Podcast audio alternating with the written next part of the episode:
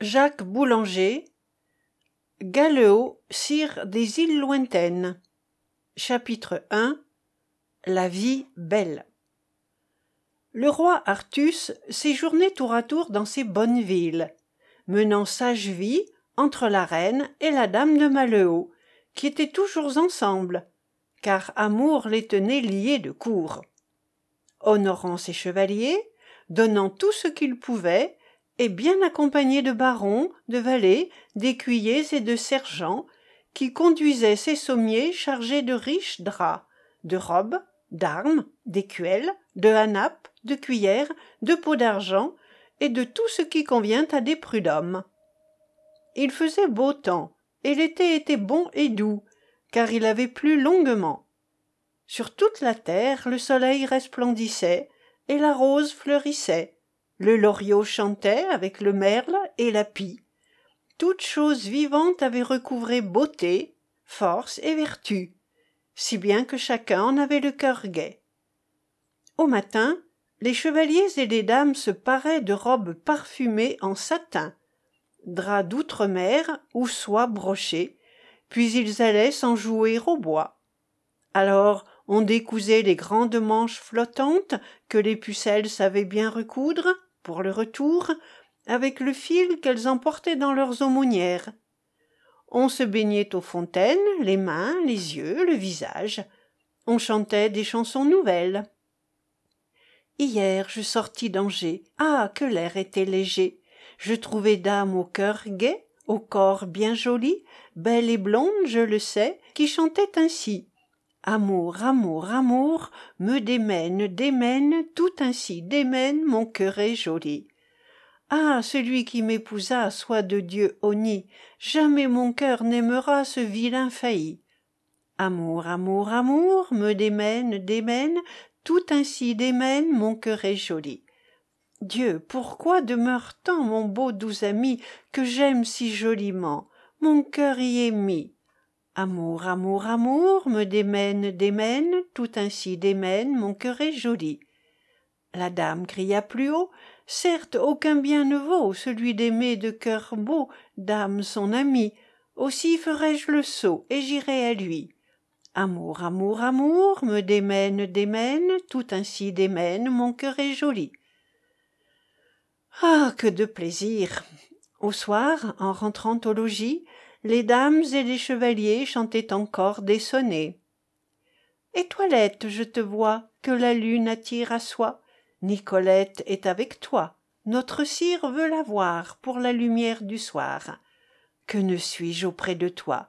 Ah si j'étais fils de roi nicolette nicolette je te baiserais étroit. La reine guenièvre cependant toujours songeait à monseigneur lancelot chapitre ii rêverie du roi quête de lancelot. Un jour à carduel que le roi était assis à son haut manger entre ses barons il tomba tout à coup dans une rêverie profonde la main appuyée sur un couteau dont la lame pliait sans qu'il s'en aperçût. Et bientôt des larmes lui coulèrent le long du visage de sorte qu'il n'y avait personne dans la salle qui ne fût ébahi de le voir ainsi au bout d'un moment messire gauvin dit à queue le sénéchal que faire? Je crains que si nous le tirons de son pensée il ne nous en sache mauvais gré. Il me faut pourtant l'en ôter doivent-ils m'en vouloir à jamais? Il allait s'avancer lorsque queue l'arrêta par le bras sire attendez! dit-il. Et avisant un corps qui était pendu à un massacre de cerfs il l'emboucha et en sonna à faire trembler toute la salle et jusqu'aux chambres de la reine. Le roi tressaillit légèrement qu'est-ce? C'est lui dit messire gauvin que vous êtes perdu en votre pensée quand vous devriez festoyer tout ce monde qui est venu à votre cour pour se réjouir. Les larmes vous couvrent la face.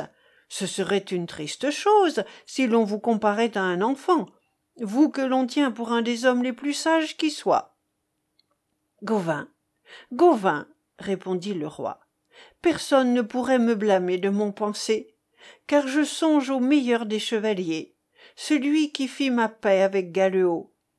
J'ai connu un temps où les compagnons de la table ronde s'efforçaient de s'adjoindre tous les plus beaux preux du monde, mais il n'en va plus de la sorte, et c'est à votre honte. Sire, sachez que je ne vous ferai plus honte. Et messire Gauvin, s'approchant de la fenêtre, leva la main vers une église dont on apercevait le clocher, et s'écria de manière à être entendu de toute la salle. Par Dieu et par tous les saints, je n'entrerai plus dans aucune des maisons de monseigneur le roi avant que d'avoir trouvé le chevalier aux armes noires de l'assemblée de Galore.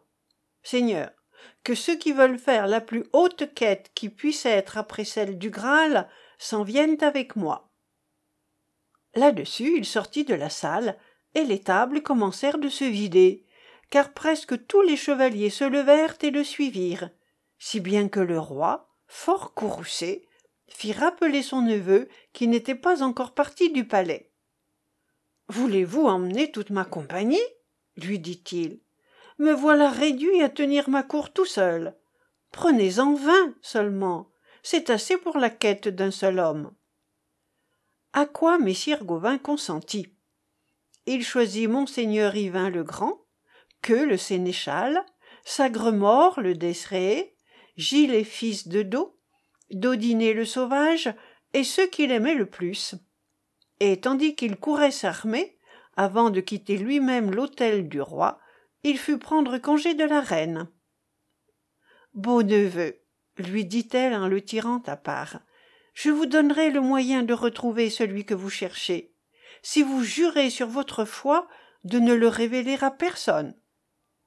Et quand il en eut fait le serment, sachez qu'il est en compagnie de Galeot et qu'il se nomme Lancelot du Lac. Ayant dit, elle détourna les yeux et passa dans une autre chambre. Chapitre 3 la demoiselle de Norgal. Arrivés à une pierre nommée le perron de Merlin, Messire Gauvin et ses vingt compagnons se séparèrent, pour avoir plus de chance de trouver celui qu'ils cherchaient. Ils convinrent de porter leur écu à l'envers pour se reconnaître, et chacun tira de son côté.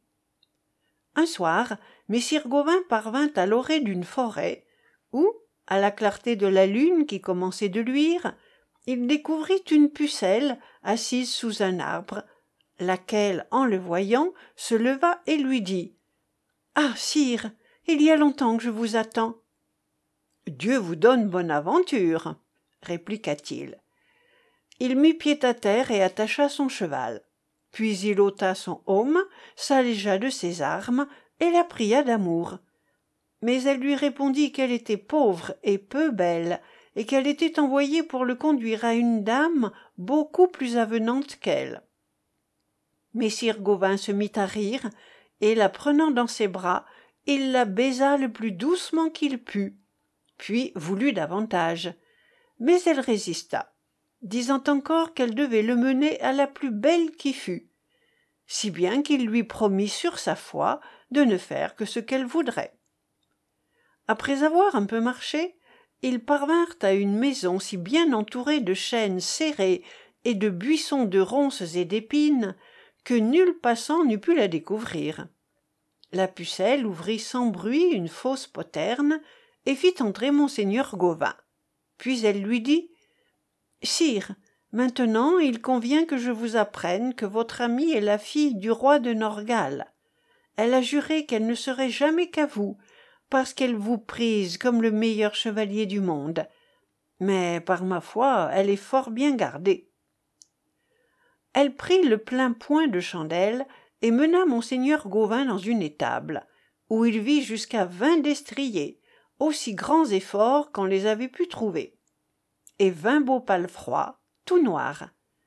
Puis, dans une volière où elle lui montra vingt faucons sur leurs perches, et elle lui dit que tout cela appartenait à vingt chevaliers qui toutes les nuits gardaient la pucelle. Mais durant le jour, ils s'allaient divertir où ils voulaient. Voici, ajouta-t-elle, la chambre où ils se tiennent, et dans celle qui suit dort la plus belle du monde. Faites maintenant ce que le cœur vous dira. Là-dessus, elle s'en fut, et Messire Gauvin tira son épée. Puis il vint prêter l'oreille à la porte. N'entendant rien que la respiration de vingt dormeurs, il traversa légèrement, au clair de la lune, la chambre au chevalier, et il entra dans celle de la pucelle, dont il referma l'huisse. Dessus un des plus riches lits qu'il eût jamais vus, sous une couverture d'hermine, reposait une demoiselle de grande beauté. Messire Gauvin ôta son aume, baissa sa ventaille et commença de la baiser tout doucement, si bien qu'elle s'éveilla en se plaignant un peu, comme femme qui sommeille. Sainte Marie, dame, fit-elle en le voyant. Taisez-vous, douce amie, au nom de ce que vous aimez le plus au monde. Êtes-vous un des chevaliers de mon père? Belle douce amie, je suis Gauvin, le neveu du roi Artus. Ah fit-elle en souriant, vous m'avez causé la plus belle peur que j'ai jamais eue. Pourtant vous n'êtes pas fait d'une sorte à effrayer les pucelles. Là-dessus, elle le baisa en le serrant dans ses bras, tout armé comme il était. ôtez ce haubert, dit-elle encore, c'est un habit trop froid. Alors il se dévêtit et se coucha. Et ils firent l'un de l'autre tout leur plaisir, jusqu'à ce que le sommeil le vainquît. Et elle, à son tour, qui était jeune et grasse, s'endormit dans la douceur de son ami. Cependant, le roi de Norgal, qui s'était levé pour quelque affaire, ouvrit en revenant une petite fenêtre qui donnait dans la chambre de sa fille, et il la vit qui reposait au bras d'un chevalier. Il courut chercher son épée, mais en refermant la lucarne, il fit quelque bruit, de façon que messire Gauvin et la demoiselle s'éveillèrent. Le chevalier saisit ses armes, que son ami l'aida à revêtir, et comme il n'avait point son écu, il prit un échiquier en guise de bouclier. Savez-vous ce que vous ferez? lui dit-elle. Voyez cette fenêtre. Durant que vous sauterez, la porte tiendra bien, car elle est épaisse. Déjà les vingt chevaliers criaient à la demoiselle d'ouvrir, tandis qu'on entendait le roi les injurier. Mais messire Gauvin craignait d'abandonner la belle au courroux de son père. Je n'ai garde de ce que j'ai fait, lui dit-elle, car messire le roi et madame la reine m'aiment plus que même pour ce qu'ils n'ont plus auprès d'eux d'autres enfants que moi. Alors messire Gauvin lui baisa les yeux et la bouche tendrement, et il sauta par la fenêtre. Dans la cour, un destrier l'attendait, que tenait la pucelle qui lui avait servi de guide.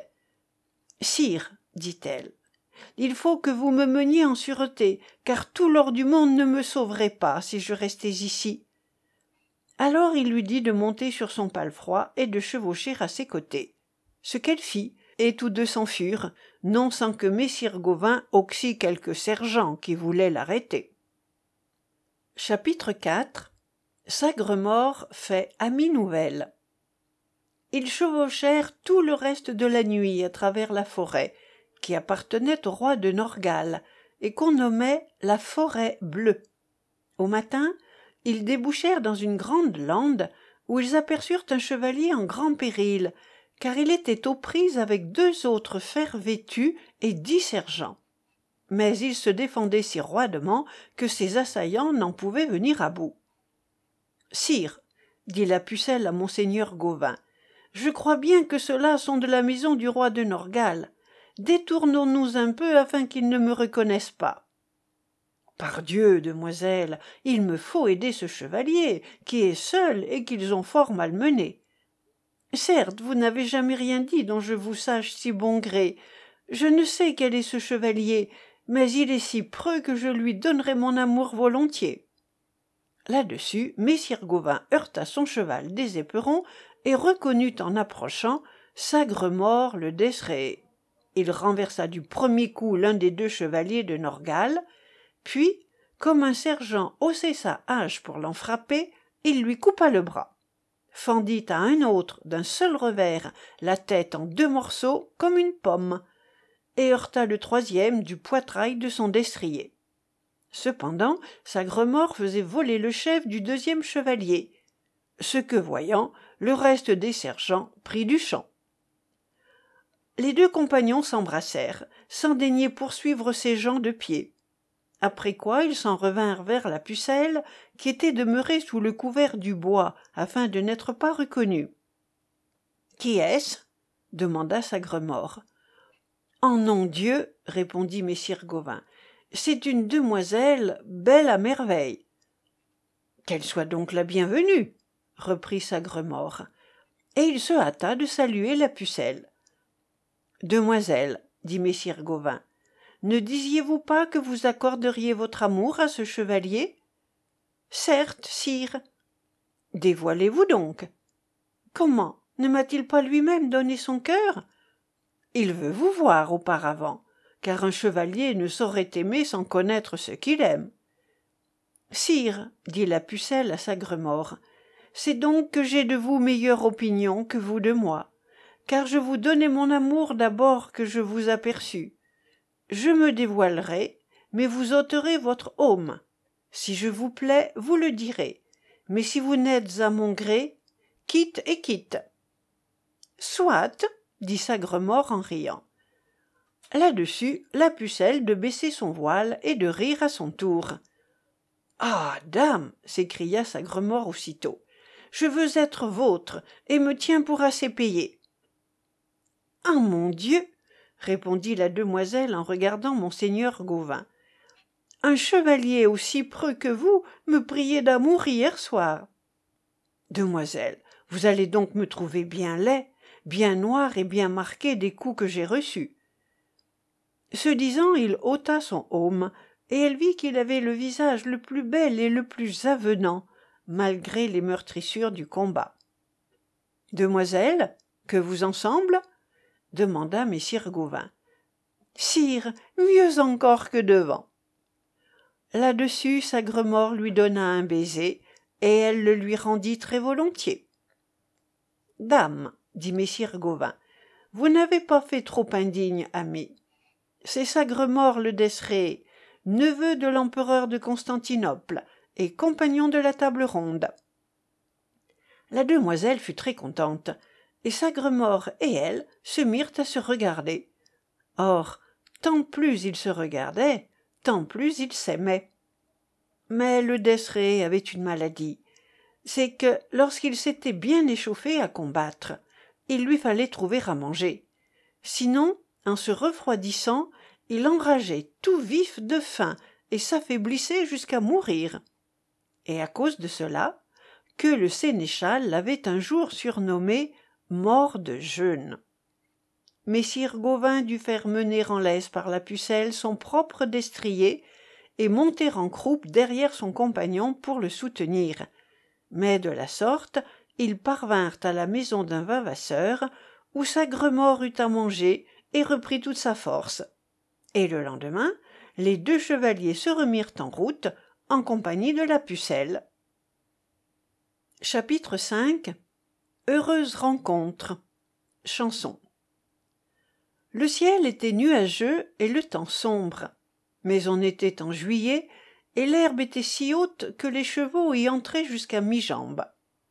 Comme la demoiselle et ses compagnons traversaient un vaste pré, ils virent passer au loin, à la corne d'un bois, trois chevaliers tout armés, les écus au col, les aumes lacés, prêts à se défendre comme à assaillir, suivis de leurs écuyers. Ils s'arrêtèrent, se montrant monseigneur Gauvin et Sagremort, et l'un d'eux ne tarda pas à se détacher et s'approcha au grand galop. Aussitôt, le desréé de s'élancer, lance sur feutre. Mais, au moment qu'il allait heurter l'inconnu, il leva son arme et tira si rudement sur le frein qu'il pensa renverser son destrier. Il avait reconnu monseigneur Yvain. Celui-ci arrêta son cheval à son tour, et tous deux se firent de grandes amitiés. Que le sénéchal et Giflet accouraient, étonnés. Ils firent fête à monseigneur Gauvin et à Sagremort. Tous cinq résolurent de ne plus se séparer avant que d'avoir trouvé une aventure et ils continuèrent leur chemin devisant et riant entre eux le plus gaiement du monde. Le jour s'était peu à peu éclairci. Le soleil rayonnait, chaud et vermeil, les oiselets gazouillaient doux et clairs sous la feuillée. Les rameaux des arbres heurtaient parfois les écus et les haubères et les faisaient teinter à grande joie. Si bien que Sagremort, qui chevauchait un peu en arrière, en causant avec sa mie qu'il tenait par le col, se prit à chanter une chanson de croisade qu'il avait apprise en son enfance. Et sachez qu'il chantait bien et plaisamment, en sorte que la pucelle l'écoutait sans mot et que ses compagnons, qui allaient devant, ralentirent leur allure. Le temps nouveau, le mai, la violette, les rossignols m'invitent à chanter, et mon fin cœur me fait d'une amourette le doux présent que n'ose refuser.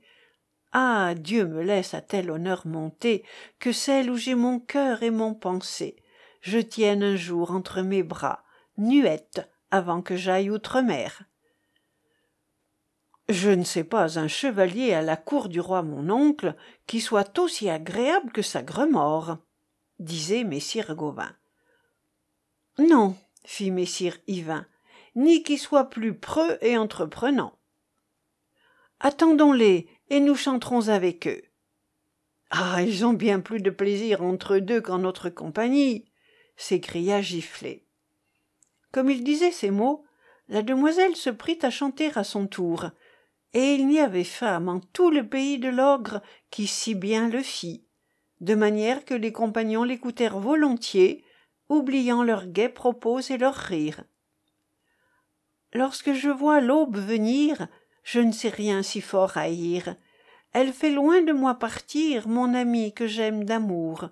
Je ne hais rien tant que le jour, ami qui me départ de vous quand je gis seulette en mon lit et regarde alentour de mi sans plus y trouver mon ami que je regrette mes amours je ne hais rien tant que le jour ami qui me départ de vous doux amis vous vous en irez. Adieu soyez recommandés.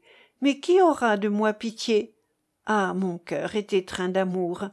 Je ne hais rien tant que le jour ami qui me départ de vous. Je prie tous les vrais amants d'aller cette chanson chantant quoi qu'en disent les médisants. Tant pis pour les maris jaloux. Je ne hais rien tant que le jour ami qui me départ de vous quand elle eut fini sagremort reprit et cette fois giflet chanta avec lui et messire Yvain leur bourdonna doucement par-dessus puis ils se mirent tous à rire et à causer et tel fut ce beau matin envoyé par Dieu. Chapitre 6 Le chevalier qui pleure et rit. Les compagnons parvinrent ainsi au bord d'un val semé de fleurs. Au milieu, l'on voyait sourdre une fontaine dont l'eau semblait fraîche comme glace, et dont le mince ruisseau courait si clair sur du menu gravier qu'il brillait au soleil plus qu'une épée d'argent. Un grand pin ombrageait la source, et pour cette raison on la nommait la fontaine du pin. Comme les chevaliers et la pucelle allaient entrer dans la vallée, ils virent un écuyer sortir au grand galop de la forêt voisine, traverser la prairie, appuyer contre l'arbre une liasse de lances, suspendre rapidement à une branche un écu noir semé de gouttes d'argent, et regagner à toute bride le couvert des arbres. Intrigués, ils se dissimulèrent dans le bois, et ils n'attendaient pas depuis bien longtemps lorsque surgit de la forêt un chevalier monté sur un fort destrier. Il approche de l'arbre, regarde les lances en riant, descend de son cheval, ôte son aume, et penché sur la source, boit à longs traits.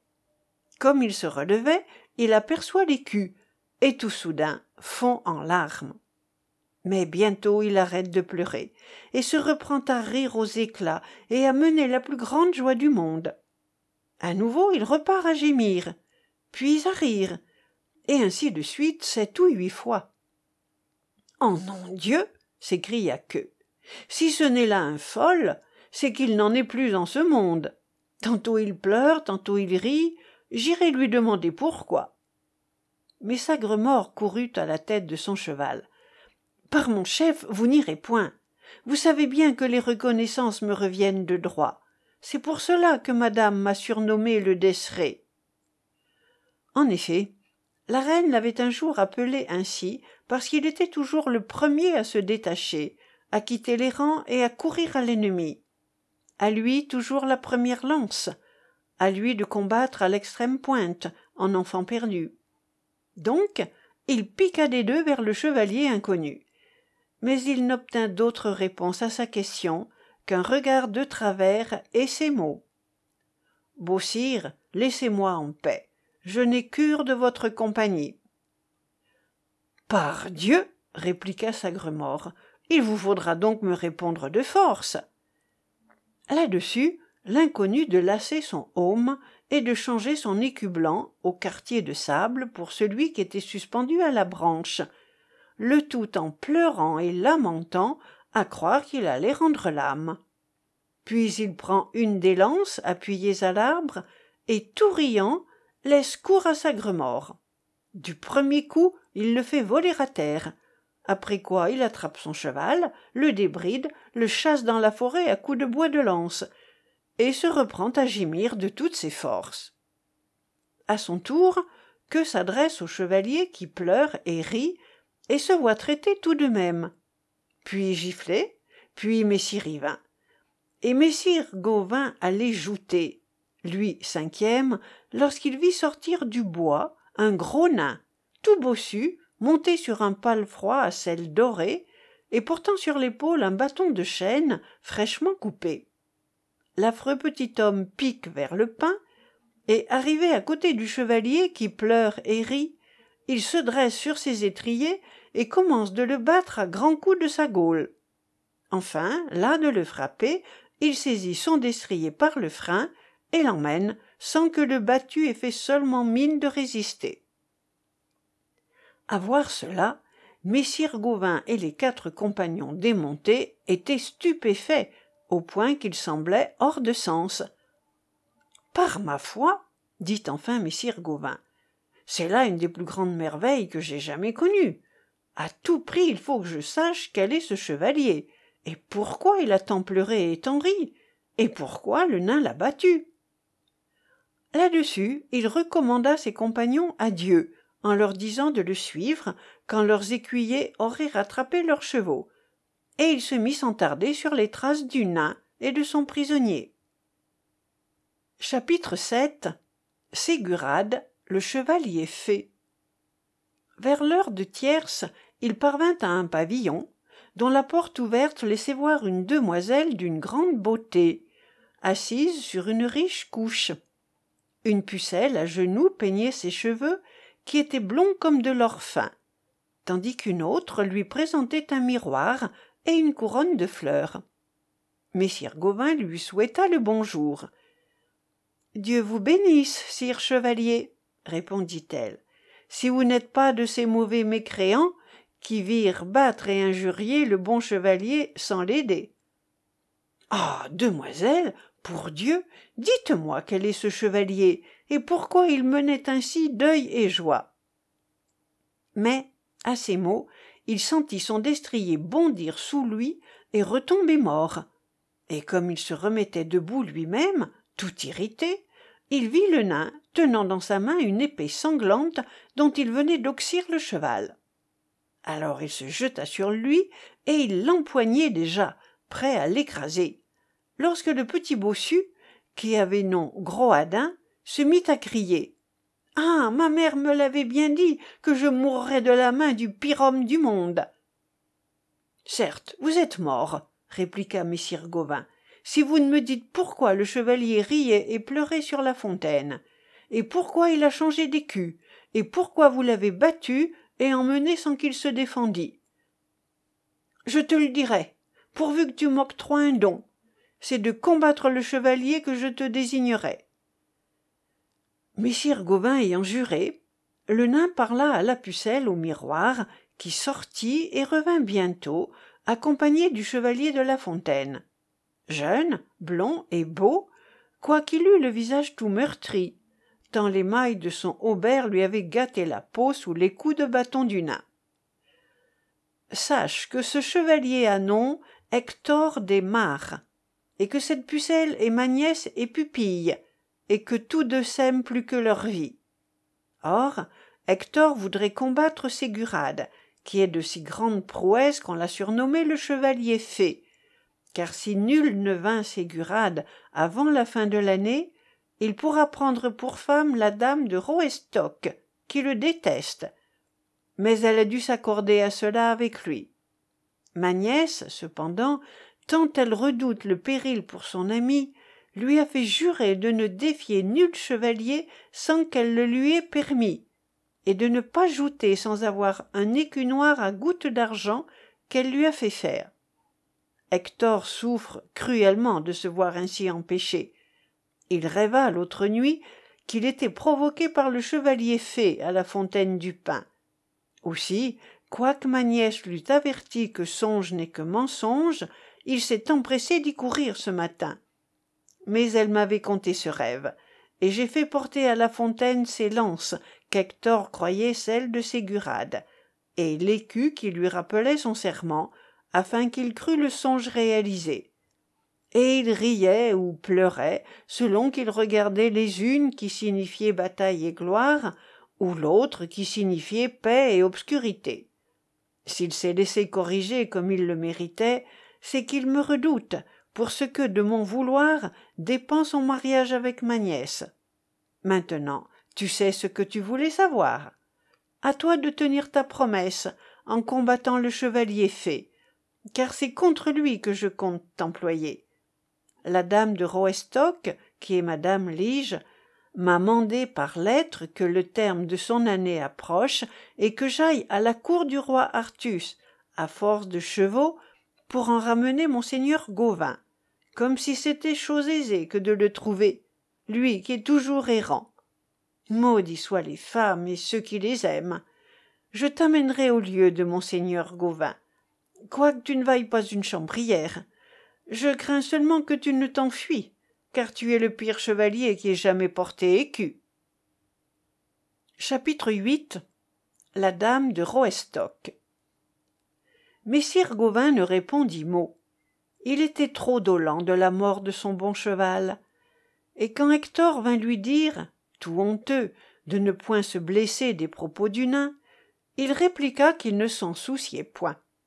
Au reste, il ne tarda pas à faire paraître ce qu'il valait car à quelques jours de là il vainquit le chevalier fée il n'y a pas d'utilité à raconter comment pour le faire court le comte dit seulement que lorsque ségura dut crier merci le sénéchal de la dame de roestock et hector se hâtèrent de le relever blessé comme il était et de l'emporter au château. Et la dame courut à la suite ainsi qu'une grande partie du peuple qui voulait voir ce qu'on ferait du vaincu. De manière qu'il ne resta que très peu de gens sur le champ autour de monseigneur gauvin un valet du pays qui tenait son cheval le lui amena et l'aida à monter et se voyant oublié il piqua des deux et s'enfonça dans le bois cependant la dame de roestock rejoignit le cortège qui emportait Ségurade. Hector lui demanda avec surprise ce qu'elle avait fait de son champion. Elle tourna la tête et, ne l'apercevant point, changea de couleur et revint en toute hâte sur ses pas. Mais les gens qui étaient restés sur le terrain lui apprirent que le chevalier vainqueur s'en était allé tout seul. Aussitôt elle commença de mener le plus grand deuil qu'on eût jamais vu, pleurant, frappant ses poings l'un sur l'autre, et criant qu'elle était déshonorée et vainement hector avec tous les chevaliers et les sergents de roestock explora la forêt on ne sut retrouver aucune trace de monseigneur gauvin. Là-dessus la dame jura que jamais elle n'aurait repos avant de savoir le nom du chevalier qui l'avait délivrée et elle partit avec hector et son ami pour la cour du roi artus où elle espérait en avoir nouvelles et en punition des outrages que le nain groadin avait faits au vainqueur du chevalier fée elle le condamna à traverser toutes les villes par où l'on passerait attaché par un licou à la queue de son palefroid. Chapitre 9 La nièce du nain Groadin Le roi Artus et la reine la festoyèrent, car elle était haute femme, et elle leur conta ce qui était arrivé, et comment elle avait oublié de remercier le bon chevalier qui lui avait rendu si grand service. Le roi lui demanda d'en décrire les contenances et l'aspect, et dès qu'elle l'eut fait, il lui dit M'est avis que c'est mon neveu Gauvin. Dieu m'aide s'écria la dame. En ce cas, je suis honnie.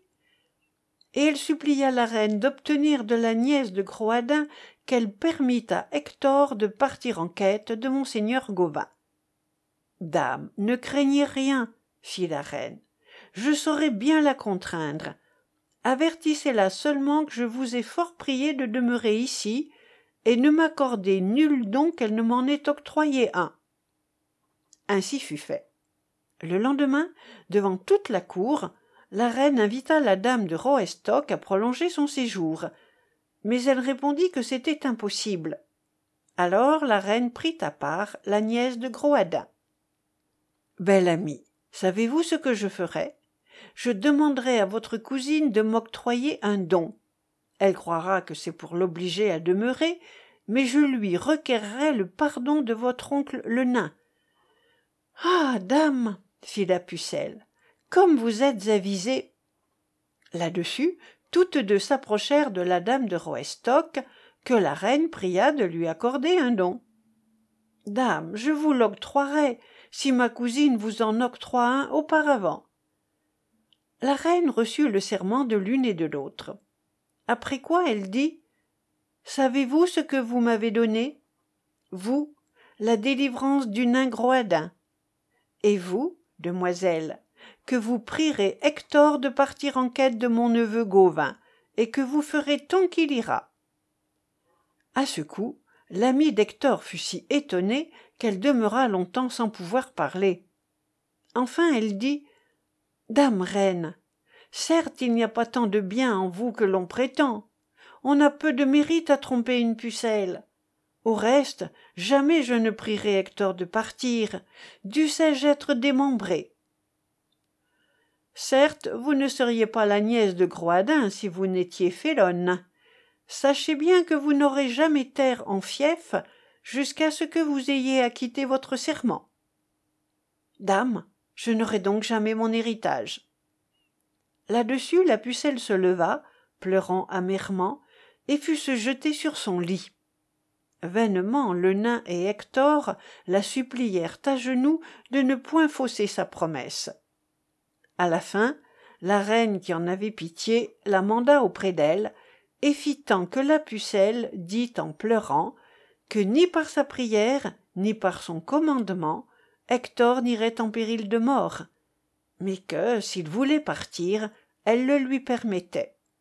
Et elle se remit à pleurer si fort que la dame de Malheau l'emmena dans une chambre afin que le commun des gens ne la vît pas ainsi.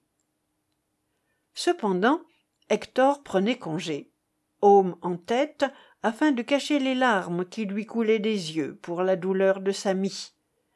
Toutefois, il sentait bien qu'il l'aimait moins, à cause de la prison où elle voulait le tenir.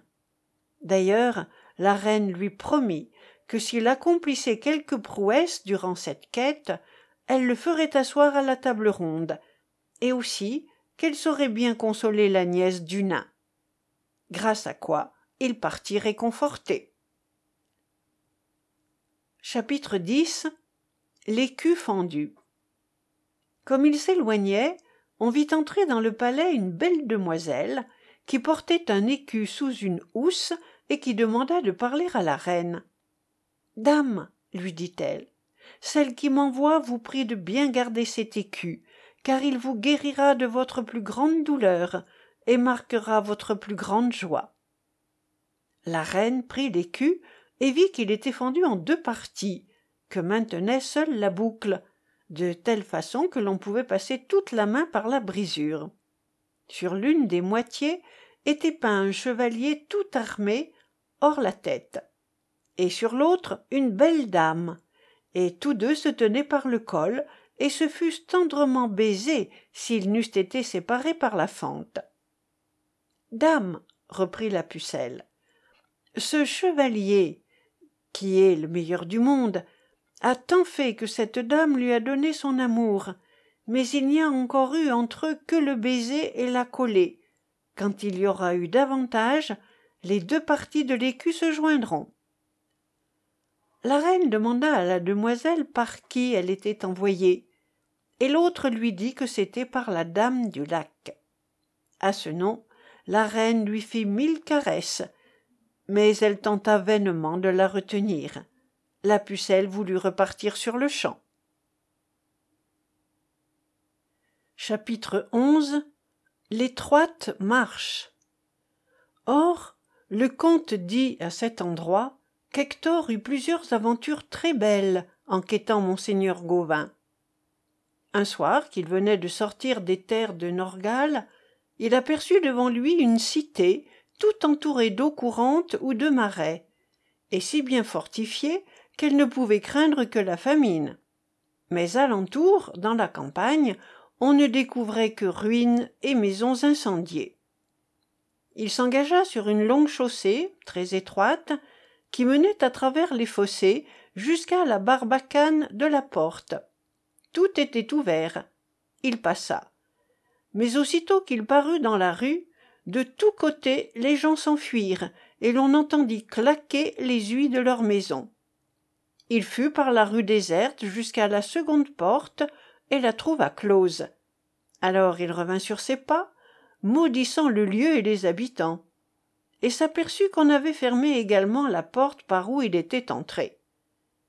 Un vilain, qui revenait des champs tout chargé de ramée, entra à ce moment dans la rue, et voyant Hector, il jeta son fardeau pour s'enfuir au plus vite dans une maison. Mais avant qu'il eût pu en déclore l'huisse, le chevalier l'atteignit et lui cria qu'il était mort s'il ne lui enseignait comment sortir. À quoi le vilain répliqua que fût-il le roi artus il lui faudrait demeurer dans la ville cette nuit. Comment? s'écria hector courroucé. Prétend-on m'héberger ici malgré moi? Et s'étant emparé de la cognée que le bûcheron portait au cou il saute à bas de son cheval qu'il attache au crochet d'une maison et court frapper à grands coups sur la porte de la ville. Il l'avait déjà entamée lorsqu'un valet se présenta sire vous faites mal de tailler ainsi notre porte. Venez plutôt au château car il faut vous héberger ici je n'y mettrai pas les pieds! cria hector au moins mènerai-je votre cheval à monseigneur reprend le valet qui aussi léger qu'un émerillon saute sur le destrier et s'enfuit. Il fallut bien aller au palais.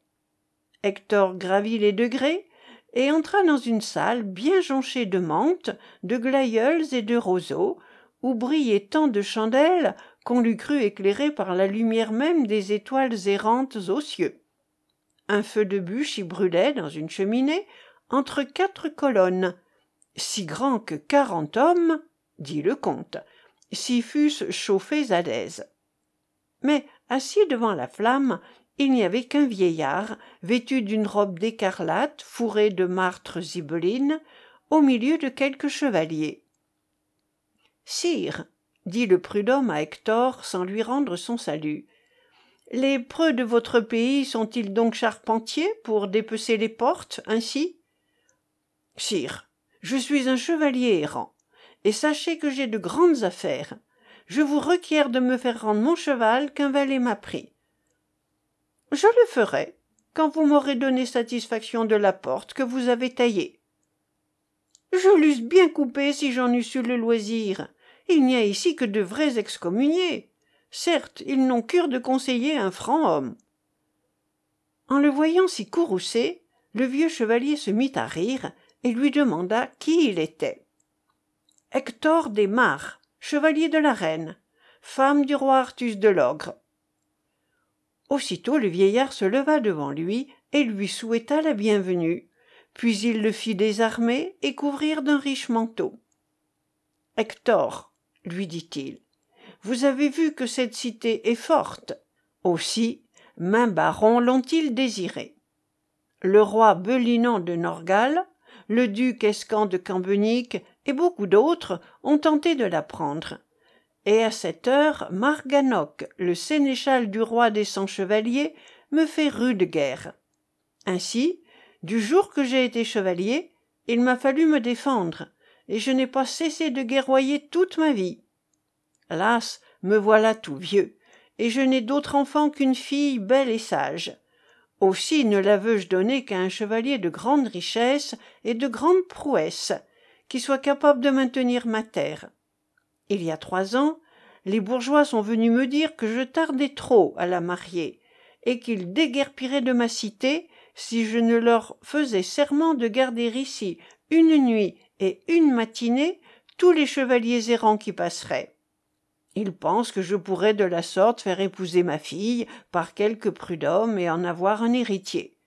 En outre, mes hôtes doivent jurer sur les reliques qu'ils combattront les ennemis de l'étroite marche.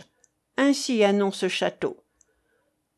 Sire, c'est là une mauvaise coutume, dit Hector.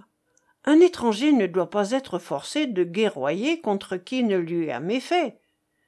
Qui puis-je?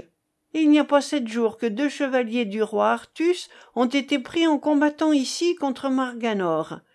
Ils m'ont dit qu'ils s'appelaient Yvain et Sagremort, et qu'ils étaient en quête du meilleur homme qui ait jamais porté écu, bien qu'ils ne sussent où il est, ni ne le connussent. J'ai eu grand chagrin de leur prise, mais il faut obéir à la coutume. En apprenant cette nouvelle, Hector poussa un grand soupir car bien qu'il n'eût jamais vu monseigneur Yvain ni Sagremort le Desréé, il avait souvent ouï parler d'eux. Et la nuit il dormit peu, car il se demanda comment il les pourrait délivrer, tout seul comme il était. Il se leva dès qu'il vit le jour, et quand il eut entendu la messe, il réclama ses armes. Mais le vieux sire lui rappela qu'il devait jurer de combattre les ennemis de l'étroite marche avant de les avoir. Les reliques furent apportées, et très volontiers il fit le serment, car il pensait aux deux prisonniers. Chapitre XII Marganor, délivrance de l'étroite marche. Sachez que la nuit il y avait trêve. Mais chaque matin, l'armée de Marganor sortait de son camp et se présentait devant la cité et quelques fers vêtus ne manquaient jamais de venir. L'un après l'autre défier au pied de la muraille ceux de l'étroite marche. Pourtant le sire du château défendait à ses hommes de sortir parce qu'ils n'étaient plus que vingt-sept.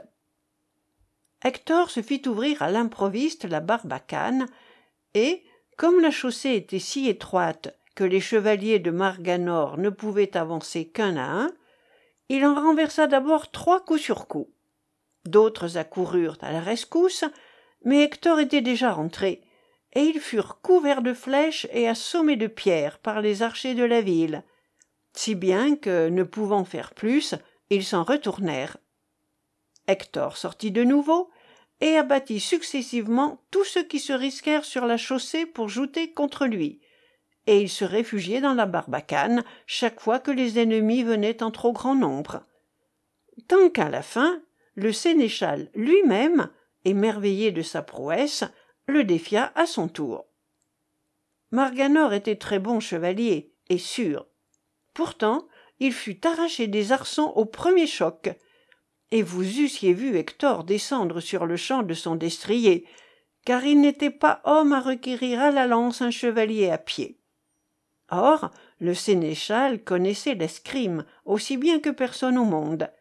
Toutefois hector le fit choir sur les genoux et dans le même instant il le saisit par son aume pour le coucher à terre. Mais tira si rudement qu'il brisa les lacets et que le aume lui resta dans la main. Et tandis qu'il le jetait au loin dans le marais le sénéchal se releva et se remit en défense sire tenez-vous pour outré. Sire répondit marganor jamais je ne me tiendrai pour outré par vous. Au reste ce homme ne faisait que me gêner. J'avais trop chaud à la tête.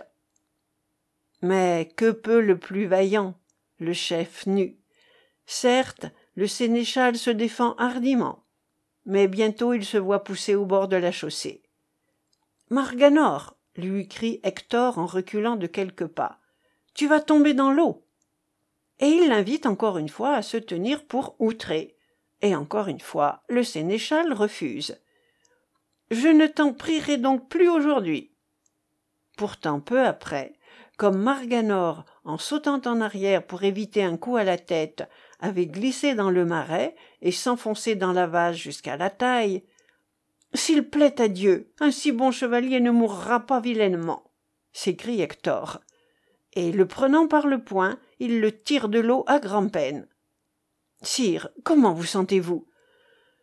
Assez bien sire grâce à dieu et à vous pour voir et reconnaître que vous êtes la fleur des chevaliers. Prenez mon épée je vous la rends et ferai ce que vous me commanderez. Alors tous deux de compagnie gagnèrent la barbacane et entrèrent dans la cité où toutes les pucelles vinrent à leur rencontre en se tenant par le doigt et chantant de beaux laits de joie. Le vieux sire qui était très courtois appela sa fille qui emmena hector par la main.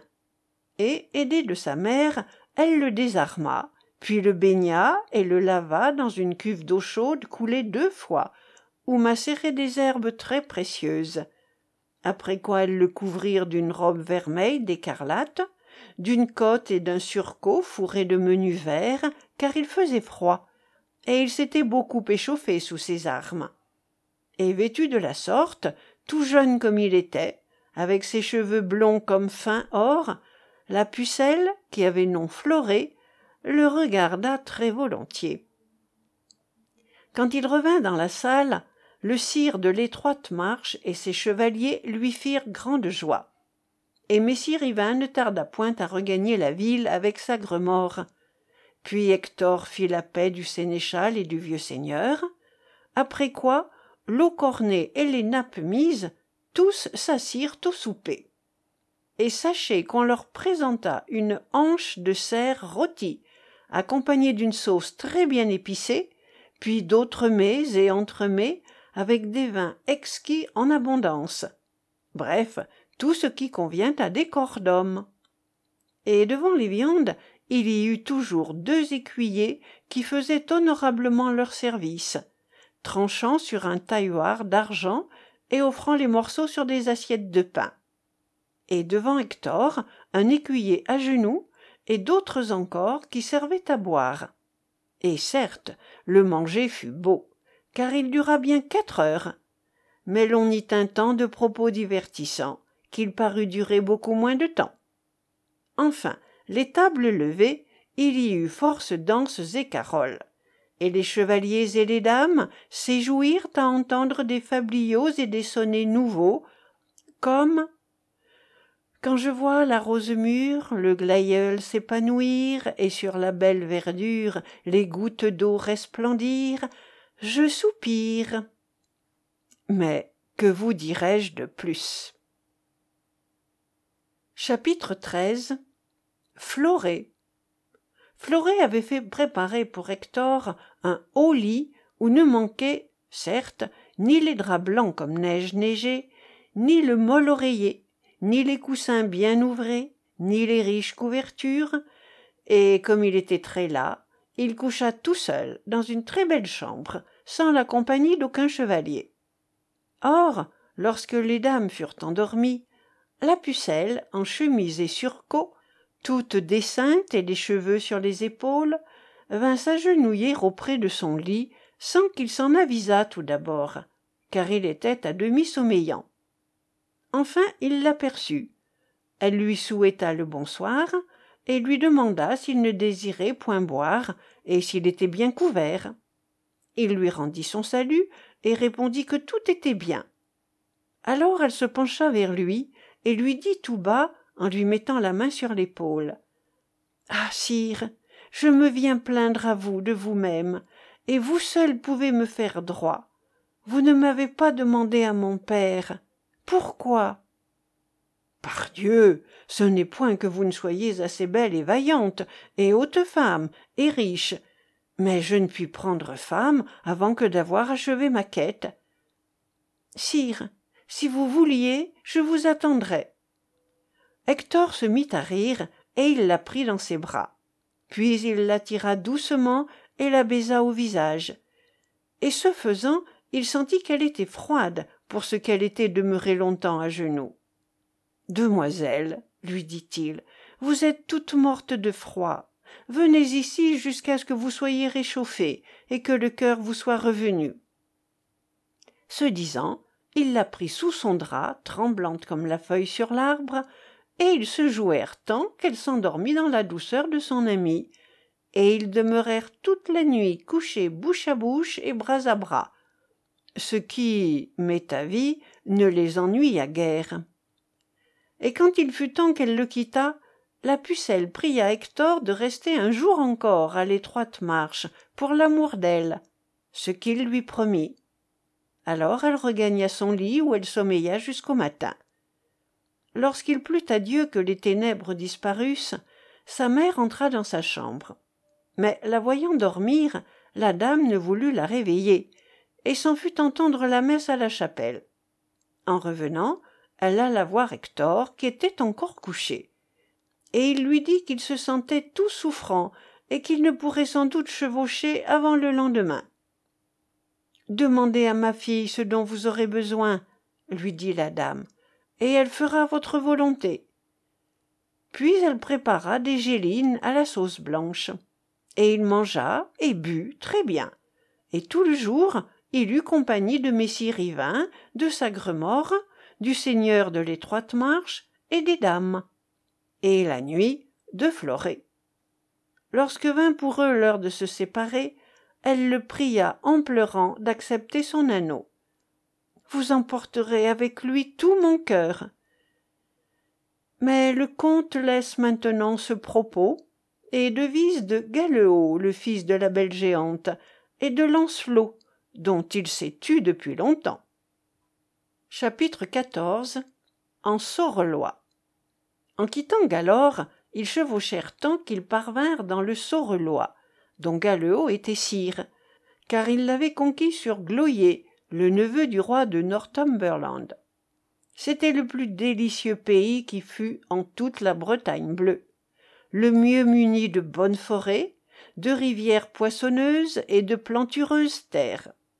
Il était assez proche du royaume de l'ogre, et Galeot en préférait le séjour à tout autre, parce qu'il y prenait plus aisément qu'ailleurs le plaisir des chiens et des oiseaux.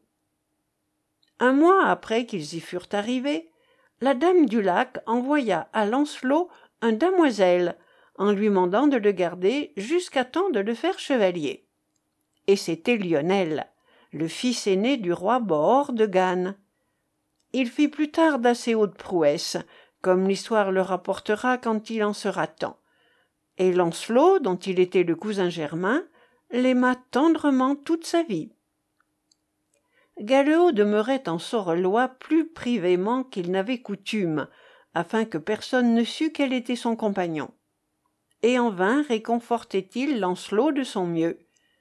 Celui-ci était si triste qu'il ne pouvait dormir, et qu'il ne buvait et ne mangeait qu'à peine, en sorte qu'il tomba malade. Beau doux compagnon, lui demanda un jour Galeot, si vous pouviez voir madame, ne seriez-vous plus aise? Sire, je crois que oui, mais comment serait-ce possible? Nous lui manderons qu'elle nous oublie trop et qu'elle fasse que nous la voyons. Ah, sire, en nom Dieu, merci. Galeot appela Lionel. Lionel, lui dit-il, tu vas te rendre à la cour du roi Artus, et sais-tu ce que tu feras? Tout d'abord, tu demanderas où est le roi. Et puis tu t'enquerras de madame de et tu la prieras de te faire parler en secret à la reine. Et quand tu seras devant la rose des dames, prends garde d'être preux, sage et bien disant. Si elle te demande ton nom, tu répondras que tu es le cousin de Lancelot et le fils du roi Bohor de Gannes. Et si elle te demande ensuite comment se porte Lancelot, tu diras qu'il ne peut aller bien quand il ne la voit pas et qu'elle nous oublie, et que, si elle veut avoir pitié des plus malheureux chevaliers qui soient, elle trouvera quelque moyen pour que nous la voyions bientôt. Pars, et garde de dire à personne qui tu es ni où tu vas, ou bien tu nous feras mort, et toi au nez. Lionel répondit qu'il se laisserait plutôt arracher les yeux, et il s'en fut sur son roussin, bien armé en écuyer, avec un corselet de mailles sous son hoqueton. Il menait en main un bon cheval de rechange, bai brun, qui n'avait pas plus de sept ans, le poil plus luisant que soie, blanc des quatre pieds, maigre de tête, large de poitrail et de croupe, les oreilles menues, l'œil fier et profond, l'échine haute, la cuisse courte, la jambe plate, forte et droite, le sabot bien taillé, et qui aurait pu courir tout un jour sans avoir un poil mouillé, et se trouver aussi frais le soir qu'au matin.